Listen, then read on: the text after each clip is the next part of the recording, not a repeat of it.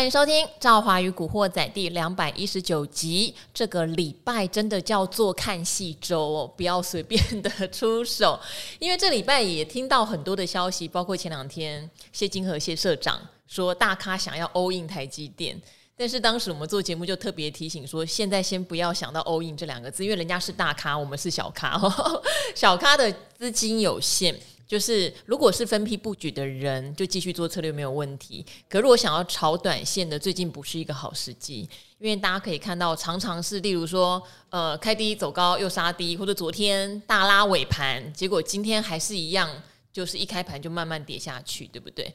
然后今天又礼拜五，量又缩起来。你看台积电昨天哈神奇性的翻红哦，从三百八几块钱。然后一路拉拉拉拉到三九七点五翻红，可是今天又跌回三八九，所以在这样的状况里面，如果只是想要做一个呃短线抄底的投资人，可能真的不容易，即使做当冲都不是那么简单哦，所以。呃，才会倡导说手脚不够快，我们只是一般正常人的话，我们这个礼拜还是先看戏呀。好，那今天来的呢是目前票选 曾兆华最速配的，好改成他当星期五男伴的，不是阿格力了哈，是我们的基金医生志源哥。兆华还有各位听众朋友，大家好，我是基金医生冯志源。其实回应一下刚刚兆华所讲的哈，嗯、我觉得当然现在市场消息很多。那因为呃，我觉得市场比较空头，所以大家都想要找一些比较正面激励的新闻。对。那我觉得是说，呃，就是比如说刚刚讲的那个大咖 all in 这个来讲哈，我还是要提醒大家哦，再怎么样的大咖，其实都抵不过趋势的力量。对。这个很重要。对。所以我我真的我觉得呃，赵华每次都提醒，不管是电视或者是这个我们 podcast 的听众朋友哦，这段时间的确来讲，你的风险控管真的要做好。不要随便就是听信消息哦，这段时间真的不知道怎么做的，真的就是看戏就好，我们看看就好，比较安全。嗯，而且呢，昨天有一个重磅消息，嗯，就是志源哥也分享过的，英国的号称柴切尔夫人的接班人哦，不是特斯拉，是特拉斯，对，他就请辞。对，这个我印象也很深刻，因为。呃，特拉斯上台组成内阁之后呢，其实他当选党魁的时候，我刚好也是受邀另外一个呃电视节目，然后在讲到这个问题的时候，我当时哦，在他第一天担任首相的时候，我就跟他我就讲了，我就很大胆的讲说，我觉得他这一任的首相可能会做不久，这也太不久了吧？对，但是我没想到说十四天，对，没想到他的一个财政的这样的一个财呃政策会。这么的荒腔走板，所以就是说，当市场在预测说他拖不过圣诞节的时候，然后我自己也看到说像，像呃他们的对手工党，在一些很重要的媒体哦哦，他们揶揄这些所谓的政治对手也是毫不手软哦，好，比如说他把特拉斯跟杭特弄成像这个小丑的样子，然后他的一个标题就是说 “Send off the clowns”，就是说把这些小丑给送走吧。然后还讲说，还列另外一个广告是首相哎变小丑，对，嗯，那另外一个是特拉斯跟这个所谓的夸腾，他说 These dummies crash our economy，就是这两个笨蛋呢，这个这个摧毁了我们的经济，所以你就知道说，呃，这个影响真的很大，而且英国掀起的波澜哦，还造成了全世界的这个蝴蝶效应，因为万一英国出了什么问题，哇，大家不要小看英国，英国可能是仅次于美国以外。就是大家认为是最安稳、最稳定的一个国家，是他们金融也很发达啊。对，如果他们的金融体系像我自己的母公司，就是伦敦伦敦证券交易所，那英国如果出了什么问题，哇，那全世界还得了？等一下，那志远哥可以全职来录我们的节目。对，所以就说什么问题？这个这个影响性真的还蛮大的。有时候会觉得说哈，大家会。会会讲说哦，我们政府不能批评吗？可以啊，我们政府也可以批评。但你可以看看哇，你看像这些欧美国家对政府的批评，好狠哦，也很狠，批成小丑啦，说对啊，哇这些笨蛋，其实 很可怕哈。好像比较民主自由就会带来这样，有好有坏，有好有坏。对，但确实啦，因为英国现在。自己的整个货币政策、呃税法政策、财政政策、通膨问题，压、嗯、力都非常大，要顶得住这个担子真的不简单。对，但是真的也没想到，才一个半月他就从柴契尔夫人的接班人变成好像过街老鼠，大家觉得你很烂，就这样下台了。对，没错。好，但这也代表说整个欧洲的情势还是非常险峻哈。嗯、我们也知道说，这个欧洲央行非常有可能还是要继续的强力升息哈。十月二十七号，嗯，对，那强力升息，可是欧洲整个景气的状况非常非常差，进入冬天了，整个通膨的状态，他们能源的缺乏都非常严重，嗯、所以呃，因为都天天讲。哦，所以大家还是要理解，这种事情不是一时半刻可以过去的。对所以这段时间我们就少做多看，嗯、然后近代说，呃，像英国或者是做欧洲或是美国有没有什么新的政策？当然，美国现在我觉得真的是趁中国有点趁你病要你命，嗯哼，就是不停的在各项什么，不管是晶片禁令上面，对对，或是一些出进出口政策上面一直在打压中国大陆这样子。嗯、哼所以这些。东西我们在旁边看哦，难免我们也会被扫到。例如我们九月的出口也是翻黑的，是对，就整个数据，我们台湾现在也陷入到一个往下 负成长的状态。对，我们得把这一段总经和景气不好的状况先度过再说。而且其实我发现，就是我们因为我们自己住在台湾嘛，可能我不觉得。那我有很多同事。包括我自己的老板都在国外，就是外国人在看台湾，跟我们自己看台湾其实是不太一样哦。以外国人的角度，外国人你是不是很怕台海危机啊？对外国人的角度来讲的话，他现在怕两件事情：第一个，俄乌战争；第二件事情就是台海危机。台海危机，其实外国人蛮怕，真的还蛮怕的。所以说，对他们来讲哦，这个议题是存在的。但我我们身在台湾，我们会觉得就是说，呃，可能因为我们呃身处于这种。所谓恐怖平衡的状态比较久，久了，对，所以呢，大家都认为就是说他不太敢随便动手啊、哦，类似像这样子。但是我会觉得就是说，以国外的角度或外国人的角度来讲的话，我觉得都有道理，因为我们从不同的眼光去看都有道理。但是的确来讲，那还是一个不可忽视的一个危机，而且这是一个系统性风险，也就是说，你没有办法用任何的所谓的这风险分散的方法去分散这个风险哦。那就就像张忠谋董事长讲，一旦战争来了之后，everything will be destroyed。对，就算它增加了在不管在日本或者是在美国的这个生产，但是毕竟是有限嘛。所以我觉得这个还是要特别的注意哦。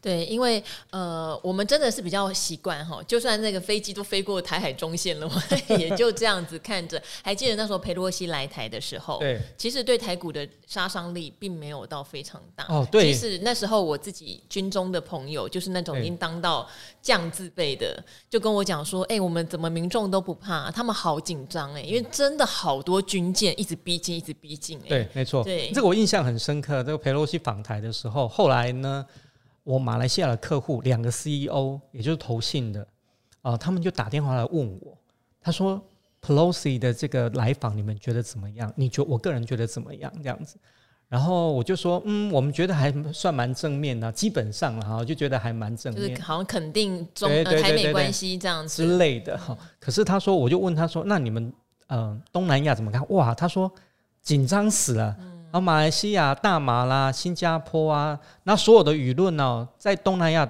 主要国家的舆论都认为，就是说不应该让佩洛西来访。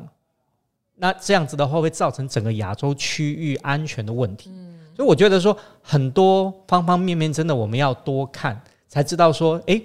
实际上，大家认为的危机跟我们自己所想象的危机，可能在角度上面会有很大的不同。好，目前就是中国大陆的主要敌人是美国，然后我们有台海危机，其实南北韩有一点紧张，也是有啊。然后俄乌战是正在进行式，对，所以确确实全世界在地缘政治上面也是一个不平静的状态。哈，景气跟地缘政治给我们的压力都很大。嗯、然后像这个二十大。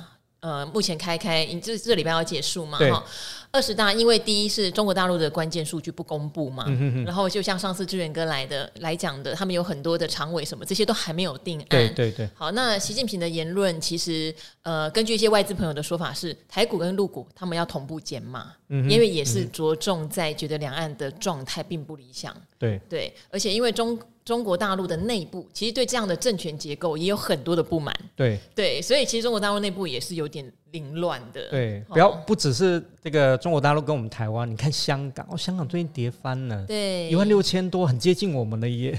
你看我们讲的黄金交叉，搞不好真的有可能会出现，搞不好我们比港股的点数还要高啊。对啊。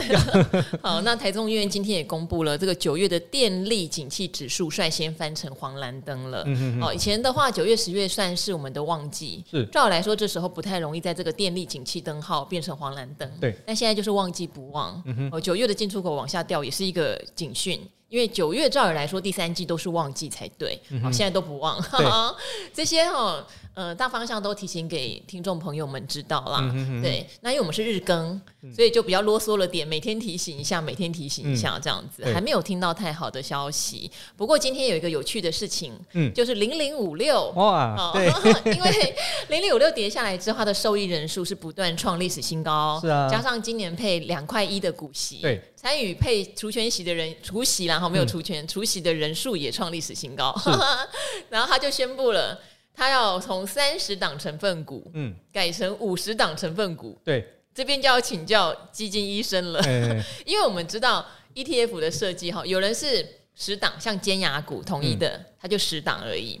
然后像零零五零，或者是说呃零零零五零是五十档全指股，是。然后像零零五六，或者说像现在有很多什么精选三十、精准三十，就是三十档。对。好，国泰有一个品牌是五十，嗯，到底 ETF 持有的档数是越多越好？还是越少越好，还是有一个不错的中、嗯、中间数字。对，这个零零五六公民 ETF 哦，我记得它是星期三进行除息的。嗯、那我星期二呢是上赵华的电视节目，对然后上赵华的电视节目之前，我在我的粉丝页上面哦，这边再继续工商一下我的粉丝页，请还没有加入基金医生的粉丝页的听众朋友继续加入，给我支持一下。那我写这一篇的目的呢，我最主要是要提醒各位听众朋友，就是说。零零五六的除息到底看不看好？因为星期三除息嘛，然后如果你还有机会的话，你在星期二最后一天买进的话，你就可以参与除息。然后那个时候算起来的话，因为配二点一嘛，是历史新高，算起来的话，年配息率因为它是年配哈，刚好就是年配息率也没有所谓预估的问题，年配息率就是超过八个 percent。可是我当下我就写的比较哦、呃、精简，但是我提到重点就是说。呃，各位粉丝朋友要注意，就是说，不是你买了零零五六，隔天你就直接赚到八趴，并不是这样子。零零五六要填息才可以。嗯，那填息的条件是什么？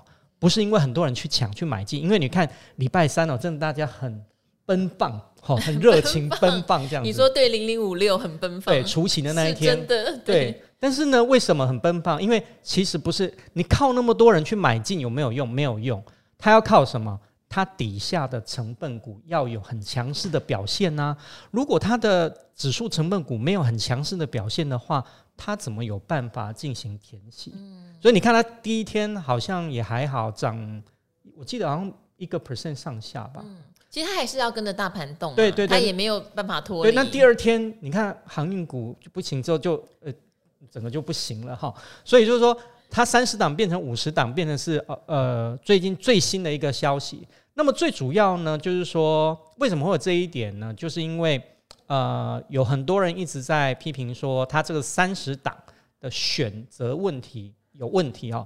哦，我们先讲一下，他追踪的是台湾高股息指数啊，也是我们母公司帮他跟、哦、是李博弄的、哦，不是是那个富时哦，富时指指数，对对对对，嗯、是我们母公司，然后跟证交所一起合作的。嗯、那他追踪的呢，就是台湾高股息指数。那台湾高股息指数呢，呃，它的金呃。编撰的原则就是说，他会选择台湾五十跟中型一百，也是总共一百五十档个股里面，挑选未来一年这个股息殖利率最高的个股，好，基本上没有错，因为他想办法要筛选到一些比较。高股息的个股，然后它是一个预估式的，它去它去它是去预预判，因为现在有很多高股息商品，那零零五六是第一档嘛，对，第一档它就是用预估式的，我预估它接下来好像六年呃六个月还是明年的殖利率很高，因为这样子有一个嗯、呃、好处就是说有很多呃网友当时候在喊的时候，比如说有一些呃个股它当年度是高股息，但是他会发现说，哎，你为什么没有放在零零五六里面？我每次都提醒大家，它是用未来未来未来，好，不是当年度，对，不是当年度，所以呢，不会那么快纳入它的一个成分股哦。那之所以这样子呢，而且我再跟大家解析一下，就是说它的权重呢是按照值利率的高低来做判定，也就是说，你的值利率越高的话，你的权重就越高。好，就好像现在哦，零零五六，我看了最新的元大投信给的这个月报，哈，到九月份第一大持股是谁？赵华猜猜看，零零五六的第一大持股第一大持股？联、嗯、发科吗？阳明？啊呀，为什么？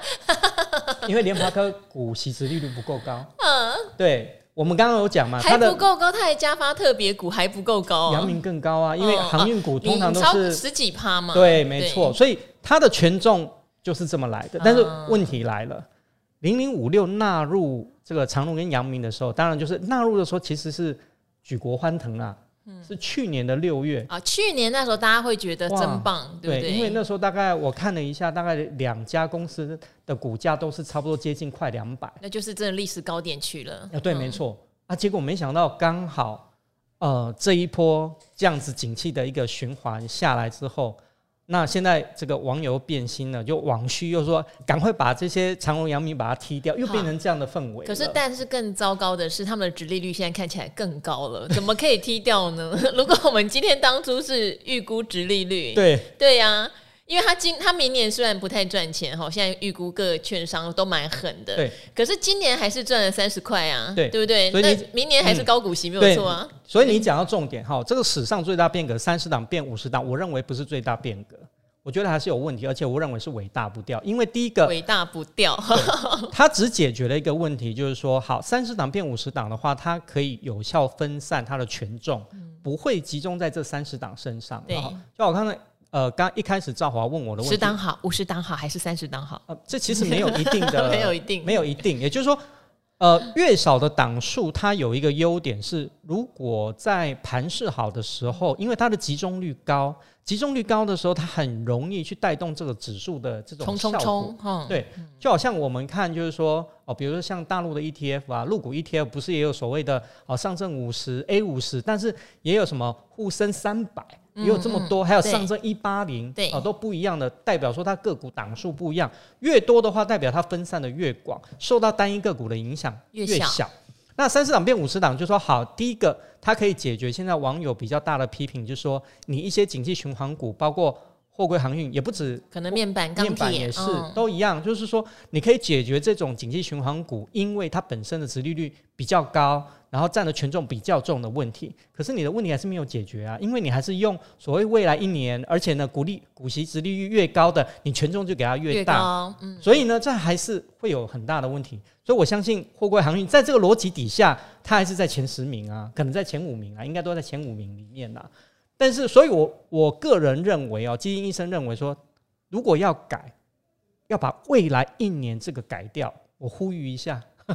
因为哎、欸，是你母公司编的、欸，没有，所以你要跟你跟我们跟证交所，我说你要跟证交所，就是、他就是如果今天是你来编，今天是基金医生来编，你现在要提出编这个指数的真正改良方法，对不对？对，没错。也就是说我，我如果是我的话，其实，在去年那个时候纳入这些景区循环股的时候，零零五六就已经变成是被我淘汰掉的观察名单里面，嗯、因为我会觉得说太不稳定，因为我曾经在。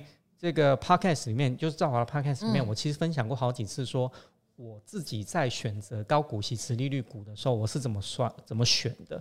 我是选过去二十年，嗯，每年都要有配息的，嗯，所以我的我的其实我的这个所谓的选股方法，比这个零零五六严格很多，嗯，那因为这些景气循环股过去都有比较嗯配息不良或配不出息来的历史记录。所以那一些从来都没有在我的所谓的长期存股的行列，我相信也不在阿格力的长期存股的行列。所以呢，我觉得你要解决这个问题说，说大家喜欢零零五六的原因，是因为说以历史的表现来来讲，它每年都有很稳定的高股息，而且它真的已经将近有二呃十九年都有连续性填息这样的一个记录。所以我觉得以它的表现来讲，当然我觉得这种东西没有绝对，因为呢。我们台股是创了历史新高，所以你当你往回看的时候，你怎么做都是对的。可是我们现在开始接受空头的洗礼喽，所以你会发现到，就是说，你就算提前一天参与零零五六的这所谓除夕，也不一定会享受到填喜的这样的一个这个快乐跟愉悦，所以这个真的是非常重要。所以我会比较建议，就是说这个可能，嗯、呃，可能元大投信可以跟这个包括证交所，包括我们公司在里面，可以做一个比较呃更深入的一个讨论，好，帮投资人找到一个更好的一个方向。哎，它这个是追踪的指数，如果改变计算的方式，嗯，它就可以改变，对不对？对，因为它是以追踪你们这个母公司编的指数为主嘛，啊、台湾高股息指数。所以，如果说三方就是有经过讨论之后，嗯、哦，有授权我们去我们母公司去进行改变这个指数的规则的话，我们是可以帮他们设计这样的一个规则，说，呃，根据什么样的条件来做一个改进，这样子。嗯。嗯好，虽然基金医师的意思是他可能要改变的规则不是在档数上，而是他的选股逻辑。哈，这边网友也很可爱哦，就给一些评论拿来问问基金医生哦。他说，改成五十档选到不良品的机会反而变高了。他说。现在已经变成叠成高贴息了。嗯，他说现在的三十档，这大家很在意哦，因为现在有三十档嘛，要改成五十档，就势必有人的权重会下调。嗯、他说有三十档要被到货了，你觉得这样说法公平吗？对。然后当然也提到去年纳入长荣时，网友就在批评，但是公司还嘴硬。其实这个有点没办法，它就是一个编制的逻辑，对，啊、对不对？嗯。好，但是也有人看好哦。他说被选到的新的二十档会被连续买五天，所以今天达人秀会来猜一下谁会是被选回来的二十档哈。他说现在的价位相对便宜哈，会进吸引资金进场申购。其实不用吸引资金进场申购，已经非常多人申购了。他问台积电可以进入零零五六了吗？不行啦，不行不行不行哈。他说为什么要五十档？用五十六档不是比较好记吗？我觉得这不错。哎，这不错啊，这不错，因为 零零五零就是五十档。对对。那零零五六五十六档不错啊，不错啊，这想法都是不错。好，所以现在网友这样多空两极。嗯。那往正面想，确实会有二十档新纳入，会有买盘。对。嗯。那我补充一下，就是说，对，会有二十档会有新的买盘，然后现有的成分股会不会受到影响？会。因为因为权重下下降了嘛，哦，所以呢，这个后面下一次要调整的时候，应该是十二月十六号生效。嗯，所以我觉得在十二月左右，可能大家要留意一下，嗯、因为现在是这样子哦，就是这些景气循环股，不管是货柜航运也好，呃，或者是这些呃面板啊，这一些钢铁啊，可能就是法人持有的，还是都有。蛮高水位的一些持股哈，有某些个股还蛮高的，所以可能要留意一下，说是不是会有卖压，因为大家会知道说被动式的基金在那个时候已经要卖了，可能主动式的基金的话，可能它会会提前出脱，嗯，哦，这个是要留意的哦。那另外来讲，就是说当然会有新的纳件，其实我回应一下，就是说在当时候纳入的时候，你说对或不对？其实当时的盘势来讲，我们说将近两百块哈，那但是长荣阳明最高还能涨到。两百多块，我记得有到两百五左右嘛，哈、啊。所以如果以那个时候的盘面气氛来讲的话，我觉得，嗯，很难讲说它是完全不对，因为在当时的那个情况之下，的确就是说它在，但是我会觉得说，我为什么把在那个时候剔除在我长期观察的名单里面，就是因为说它会变成说以后是以一个靠资本利得的这种所谓的高股息 ETF。而不是以稳定配息的 ETF 为主，所以它是因为这样子，所以被我剔除掉。而且呢，其实有很大的问题就在于说，它的这个调整是，我记得是半年度调整的，所以这个半年度调整呢，中间都不太能动，你知道吗？它不像主动式选股，就是说，如果当你经理人看不好的时候，我就可以。减码啊，怎么样之类的？可是它这个就完全没有办法，它变成僵在那个地方。好也是这样子，坏也是这样子，所以会变成说，你看零零五六这一段过去一年的表现，其实几乎都是吃到这一些个股。其实也不是只只有货柜航运啊，电子股表现也不好啊。所以这些电子股啦、景气循环股，就所有的资本利损，它通通通尝到苦果。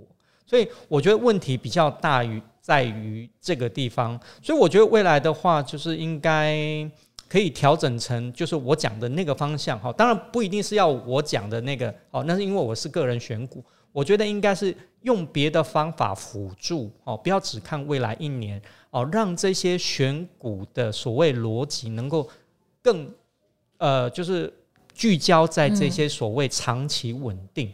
因为其实投资零零五六的人呢、啊，都是希望长期能够稳定配发股息。抵抗通膨的哈，嗯、所以他们不见得说每一年都追求说一定要八趴十趴，不一定是这样子。但是你只要稳稳的，那个就是零零五六的受益人所要的。嗯、所以我还是觉得说，呃，我们每次苦口婆心提醒听众朋友说，你在挑选 ETF 之前，一定要看说这个 ETF 的选股逻辑的属性是不是符合你，因为如果说。你是希望一个比较稳定安稳的，但是你去挑一些可能主题性，然后这些个股可能波动性很大的大涨大跌，这可能就比较不适合你。为什么？因为当它大涨大跌的时候，会不会影响你的心情？嗯，涨了当然很高兴嘛，但是大跌的时候，有时候你心脏会受不了。所以呢，我会觉得就是说，在选择 ETF 上面的话，还是要着重你自己的投资属性是很重要的。嗯，好。不过我觉得零零五六这次调整成分股，给我一个比较振奋的心情，就是说，原来原来编纂的指数它是可以去改规则的哦。嗯，也就是说，这档商品发行之后，如果发现有任何的 bug。或是发现真的，他已经乱很久了。零零五六是二零一六年吧？哎、欸，应该没有到二十年吧？那是零零五零哦，对对对，五六比较，但它还是台湾第一档、嗯，对对，将近二十年了。对，那那么久的公司，它当初编的呃背景跟现在经过那么多年的洗礼跟验证，它、嗯、如果可以改规则。我觉得其实也蛮不错的，有与时俱进的能力。因为我当初会想说，是不是设定好那样的规则都不能改？可以啦。对，那如果可以改的话，事实上大家上市的产品都多多少少有机会做一些微调。好，例如大家很喜欢去讲零零九零零，对对对，因为零零九零零它上市的时候是多头行情，嗯，所以它开始想的是拼填息。最快的吃到最快的填息，嗯、那在空头就非常的使不上力。对，对，不过我也不建议他现在去改了。对，因为搞不好明年又恢复正成长，或后年又恢复正成长，所以有时候改反而对不对？太急着改也不是好的。对，那我觉得零零五六会选择在这个时间改的原因，是因为他的确观察一段时间有问题，然后有问题的原因是因为说，第一个他受益人不减反增，对，所以他 越来越多人买，对他持就我觉得他现在是。给这些庞大的这种受益者很高度的期待，嗯，所以变成说他每一个呃动向就变成说是非常洞见观瞻了哈。所以我觉得在这个时候改呢，的确来讲，呃是有它的一些意义，但是我还是一些还是给他一些比较正面的，就是鼓励，就是说，我觉得至少来讲就要变三十变五十档，的确有效的可以分散一些风险。那我觉得关键应该在于说，呃，大家观察一下十二月中旬那个时候，它公布所谓最新的持股哦，除了说把这些原有的景气循环股降下来之外，新纳入的二十档里面，是不是说，哎，都还是资优生？嗯，啊，我觉得这比较重要，就是说整体来讲，当然我们不能期待，就是说，哎，你说的 ETF 里面，主动型基金也是一样啊。你涨的时候，就是你你买的股票所有都涨，不可能嘛。但是如果说他买的他这个成分股里面呢，可能在半数或者是七成以上，是真的市场认为稳定配息的好公司，那长期营运也很稳定的话，我觉得这个还是可以符合投资人的期待，因为总是要搭配一下嘛，哈。有一些是快攻型的选手，有一些是慢热型的选手，你都要有才可以。好，那因为零零五六当时发行的时候没有平准金制度，对，后来发行的几档高股息 ETF 事实上都纳入了平准金的机制，也许他们也可以参考一下，免得对说一时之间看到那个配二点一块就一坨人进来，早买晚买都是一样的时候，他会有点稀释掉先买的人的权益嘛，对，对不对？好，所以这个我觉得日后如果还有再改版，可以参考一下啦。好，那可以改版这件事情，我还是给予一个正面的肯定。对，当然，好，嗯、呃，我相信所有的东西都会与时俱进，越改越。好哈，那因为这次呢，我发现可能最近行情真的很冷，就没有什么问题要问基金医生了。嗯、那这边也呼吁一下哈，赵华跟阿格力哈有一个新的频道，就叫赵华与阿格力哈。好，我们那一边有在做这个付费订阅，然后付费订阅的内容里面就是要回答各式各样的问题。其实我们看到一些很可爱的问题，我觉得这些问题也许平常在市面上。他们真的可能有的人会不好意思问，有的会觉得问了没有人会回答他，哦，真的是很基础的，或是很有趣的哈，那也是都欢迎去那边问。那使用者付费嘛，我们会很尽心尽力的当股市张老师这样子。嗯、太好了。好嗯、那这边的话呢，也请大家去按一下哈，就在那个点进赵华与阿格力哈这个公开的页面上面。不过只有苹果手机可以听付费内容，哦、所以很多用 SoundOn 的、用 Spotify 的就一直抱怨，或者用 Android 手手机的没办法哦，真的很不好意思，因为这是苹果的机制，对，它一定要有这个 App，他才能去锁付费内容。好，这边也跟大家讲一下哦。好，那这边的话，我们就念一两则哈，很简单的留言哦。因为之前有问大家要不要日更啦，因为古惑仔一直在日更嘛，有时候觉得工作上有点压力哦。不过看起来希望日更的人还是蛮多的。他说，呃，股市小白每日听，他说就像是上选修课。或必修课哈，不想每天听的就选自己想听的哈，想学习的每天自动都会来上课。有存档好处，我不会被时间绑住。对啦，可以存下来听，不一，这不是广播，不会播完就没有哈。他说每天都是通勤时间开盘前听，觉得日更很棒，还说赵华声音很好听哦，配耳机非常舒服。然后也有人就是针对我们晚上十点钟电视节目的改版，也有提出，我觉得非常可爱，因为后来我就改成站着，没有。有一个大电视，然后我就 PO 理财达人秀，还有我们 Parkes 的留言给我同事看，我同事就整个眼珠有点掉下来，你知道为什么？为什么？因为大部分人都说怎么可以让赵华站着，然后这样腿会酸，还说这样会静脉曲张，嗯、然后怎么没有拉一个高脚椅？有、哦、人说怎么不放一个按摩椅？我同事说。太疯狂了吧！我说你不知道吗？这就是赵华河粉的威力。对，真的好多好多人留，那真的也非常谢谢大家哈。我们这边是因为从晚上八点挪到十点。后来我们发现电视的十点受众确实跟八点有点不一样。嗯，说真的，八点知性一些，所以我们坐着这样很轻松的聊天，整个收视的状况是蛮理想的。可能挪到晚上十点，就会发现整个镜面的设计、讲话的方式，可能它都要稍微再呃热切一点哈，激动一点点，然后十点的观众才会比较聚集。我想可能是因为十点同质性的节目或是政论节目太多，嗯，大家都被习惯保洁哥那种，对，你怎么看？那种有点习惯性看这样的内容，可能小清新反而就比较不受青睐，所以我们也在拿捏如何保留原本的风格。然后再加入十点的群众可能喜欢的风格，我们再 mix 一下，这样、嗯、我们都在穿。对那赵华的高跟鞋不会穿很高，所以大家不要太担心了，还能应付。好，那今天晚上也有志源哥哦。嗯，好，那希望理财达人秀的朋友们也继续支持啦哈。好，那今天我们的讨论就到这边喽。周末了，让大家早点回去休息。对，大家周末愉快。好，周末愉快哦，拜拜，拜拜。